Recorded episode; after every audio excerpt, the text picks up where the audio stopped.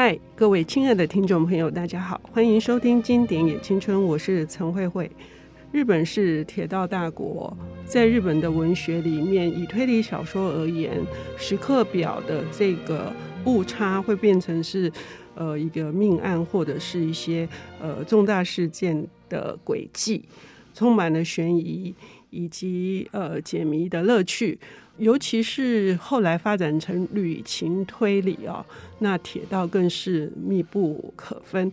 可是呢，在日本的纯文学里面呢，今天我们邀请到的领读人是苏昭旭老师哦，我非常的荣幸哦，因为呃，在日本的那个喜欢铁道的通常是男性，那被。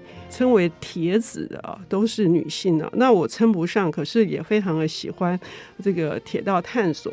刚好苏昭旭老师在木马文化出了一系列的世界铁道大探索，一次收藏的有四本书，一本是世界的蒸汽火车，一本是世界的观光铁道，再来第三本、第四本是即将上市的世界的铁道博物馆。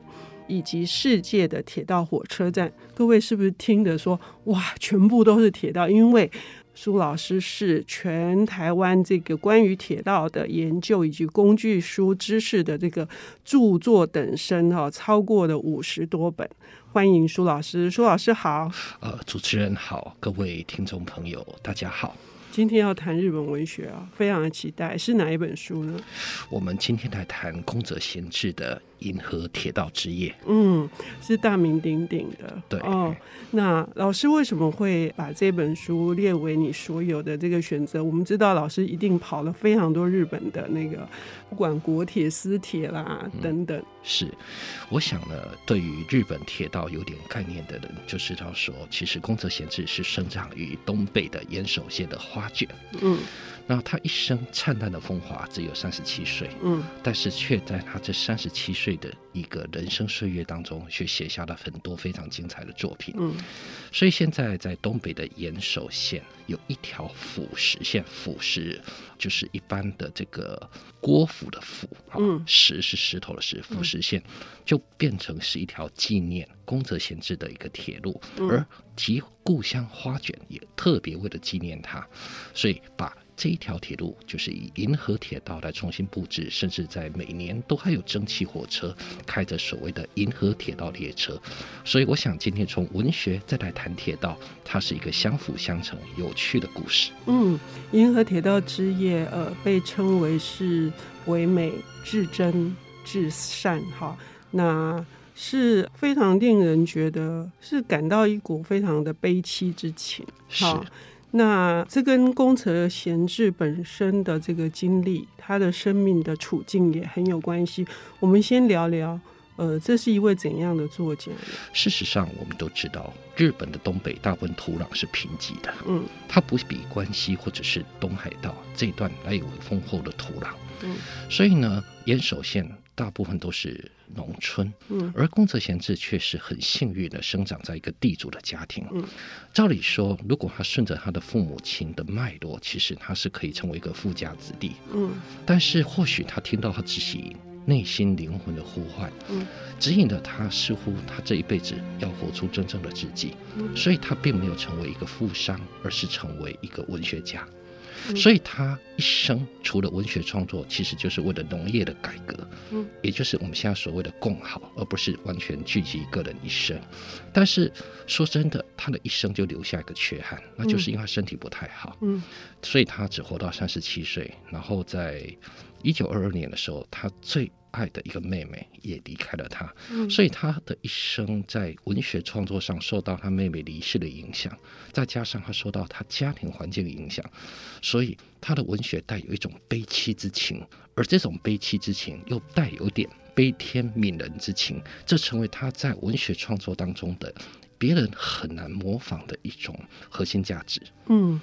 宫泽贤治的父亲因为对农民放高利贷，是这使得呃宫泽贤治在思考说自己需要走上这样一条道路嘛。那后来他也因为大妹是呃早夭，其实说早夭应该是呃病了很久，大概二十四岁就去世了。是这一年，他于是就呃写了很多诗哦，是纪念他的妹妹之外，他就沿着这个铁道到了库页岛的南部。是，是那这个呢启发他写的这个《银河铁道之夜》，可是这本书似乎从来没有定稿过嘛？是。讲到这里，我们就提到说，其实。主持人刚刚点到了一个很大的重点，嗯，嗯，因为他生在富家，但是他却不是成为一个既得利益者，嗯，所以他的文学中有很大的悲天悯人，嗯，那在一九零六年普兹茅斯条约之后，也就是日俄战争之后，库页岛南边，嗯，其实就成为日本的领土，嗯，而他喜欢自己一个人走着铁轨，走着走着，然后就有许多的怀想。或许他曾经真的在星空之下走着铁轨，仰望着星空，所以他就写出《银河铁道》。所以我觉得，这它里面在《银河铁道》的这个文字与其故事的铺陈，是值得大家可以去思考的。嗯，刚刚已经说了，宫泽贤治对于这个土地贫瘠、农民生活穷苦以及家境跟妹妹的这个早逝，激发了他对于这个人。到底为什么而活？是，然后世界上的所有的人们不分阶级都能活得很好的这种悲天悯人，是否也在这部小说里面，或者是童话故事里面，呃，深切的体现出来呢？有，他讲的非常的清楚。我们现在简单为大家介绍一下《银河铁道之夜》的一个故事的主轴，好了。其实没错，就是以公则贤治他这种悲天悯人的这种胸怀。虽然故事里面呢，他谈到的也就是说，有一个比较穷的孩子，这个孩子叫做搅拌尼。嗯，那搅拌尼呢，他是一个家庭比较穷困的孩子。嗯，所以呢，他上学的时候常常有点自卑，甚至会被其他同学欺负。嗯，但是他却很幸运的遇到了一个他要好的同学。那这个比较要好的同学啊，叫做冈潘内拉，他对他很好，嗯，然后他常常去他那边，然后看了很多课外读物，一时之间呢，他享受的就是一个富家子弟才能够得到的一个知识特权。就在有一天，学校老师在上课的时候，老师问说：“这个就是天空中的银河，有人知道吗？”其实呢，当时的这个主角啊，就是乔巴尼啊，他立刻就想举手，可是。他又碍于自己的身份，他竟然讲不出话来。那就在这个时候啊，他那个要好的朋友啊，也就是冈潘内拉，他其实他看到了，他就有一种很慈悲，就是其实他也知道答案，他也故意不讲。然后老师就以为大家都不知道，其实他们两个都知道。于是呢，这位冈潘内拉他常常帮这位搅拌尼，每次都帮他解围，所以呢，他就很感谢他。就在这一天，一件重大的事情发生了啊，就是他们呢，因为一个银河系，所以呢，大家都到水边去。然后呢，这个时候他突然看到在水边有一列车，他们就坐上了这列火车，一直走着走着。那突然发现，他们这两个好朋友同时都在车上，他们都好开心哦。于是呢，他们发现上课的时候老师所说的那些东西，竟然就在这个路线上一一出现，一一出现。他们就非常非常开心。可是随着这个火车慢慢走向银河，开始发现了某些不对劲，甚至发现车上来的有些人。竟然是铁达尼号刚过世的。最后，当火车来到终点，才发现他醒过来了。原来这是一班开往天国的车，而他那个好朋友并没有下车。而他醒过来那一刹那，他突然明白，原来自己是得救了。而另外他一位好同学，因为还在车上，所以就离开了他。那我想呢，这个故事里面有很多意义，我们待会再来深吐里面它所代表的。深切的一些人性遗憾。是，那我们休息一下，等一下回来。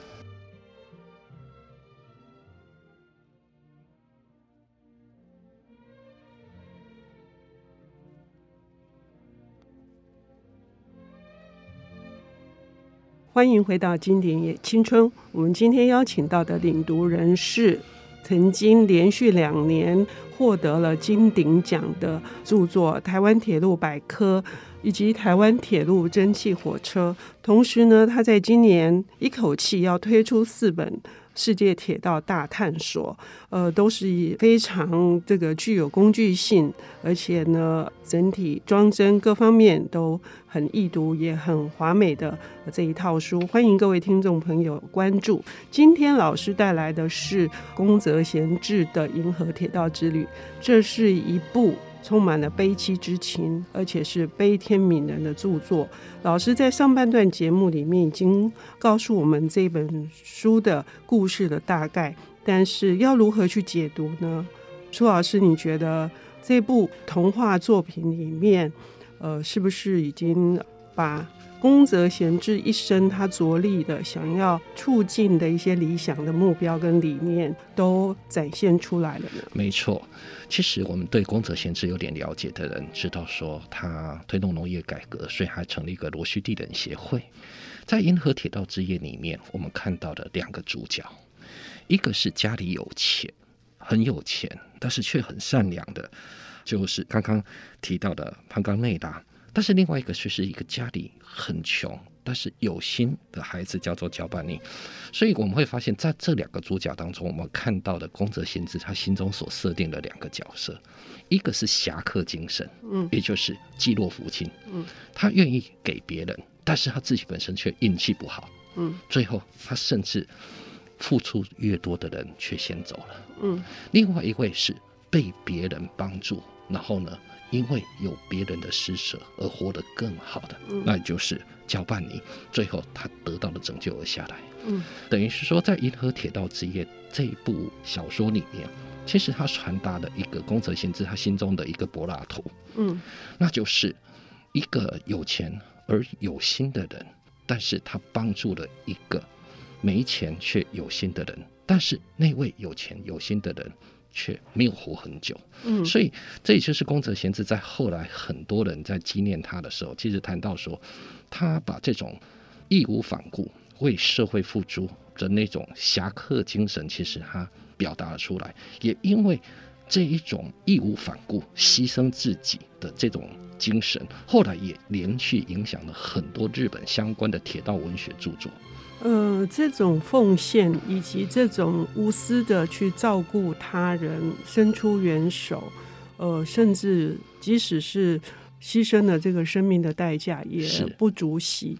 这也是宫泽贤治为什么包括他的这个不畏风雨的这首诗，呃，会受到这么多的改编。同时，他也是超越了非常多的大文豪，包括太宰治啊、森鸥外啊、夏目漱石等等。是，他是被称为真正的这个普世的这个 国民作家哈。那老师有提到说，这是日本文学里面的一种关于铁道的悲剧情怀哈。这一点可不可以再深入的跟我们聊一下？我觉得这是一个很有趣的文学话题啊。嗯，应该是说宫泽贤治的笔锋，它带有柏拉图的思考。嗯。但是他本身在一个人的设定上，他有带有一点侠客精神。我先解释一下，宫泽贤治的生日是很有趣的，是八月十七号。嗯，然后呢，我自己本身是八月二十六号。嗯，然后八月二十六号又是另外一个很有名的侠客，就是德雷莎修女啊。也就是说，如果以孔子贤治他这个处女座的，差不多就是这个生日的人的历史人物的一个性格，他本身就是一个侠客。嗯，所以后来呢，他影响了两本著作。嗯，第一本著作那就是后来的三浦林子的《岩手领》。嗯，那《岩手领》呢，这个故事呢，它是一个叫做长野正雄的一个铁道员。嗯，因为岩手领在北海道，那真的有这个车站叫做岩手站。嗯前后都是山坡，有一天火车失控往下冲，于是呢，这个位铁道员他奋不顾身跳下火车，用肉身挡住了火车，而保存了整台车子的人的性命。嗯，那直到现在，三浦林子的一个故居就迁到在岩手站，变成所谓的三浦林子纪念馆。嗯嗯，那后来呢，这个在雪地中以肉身相殉。而拯救多人生命的这个一点，又影响到一九九七年直木奖的浅田侍郎的波波亚铁道员。嗯，那铁道员当然他也是这种悲情，但是这回的悲情就是诉说着在北海道有一个条铁路，然后一个虚构车站叫做幌前荒芜站，而这条铁路呢即将废线，这个站长却一直坚持不在废线之前转行做其他，而是。到这个车站，守到最后一刻，最后在大雪纷飞的月台上，随着雪花而离世。那所以后来我们在看很多日本铁道跟文学，都有一种我们一般台湾人会用一句话来讲：这代志加定金用日本精神啊。嗯嗯，这种日本精神可是一代志一定要做到好，甚至常常是牺牲自己，也要把这件事情做对做好，那种自我要求很高的那种自律，以及那种侠义心性。那这就是一种一系列的那种。影响，我想大概就是这样。OK，呃，三浦林子在我以前的麦田时代曾经出版过他的作品是《冰点》哈。那另外，前田次郎的他的一些呃重要的小说也都引进台湾，也欢迎各位听众朋友呃能够去关注，甚至是阅读。刚有提到这个废线哈，我们也都知道，日本人因为太喜爱宫泽贤治了，以至于在他的家乡也恢复了这个故事中的那个银河铁道。是，最可惜的是蒸汽火车头因为太过衰老。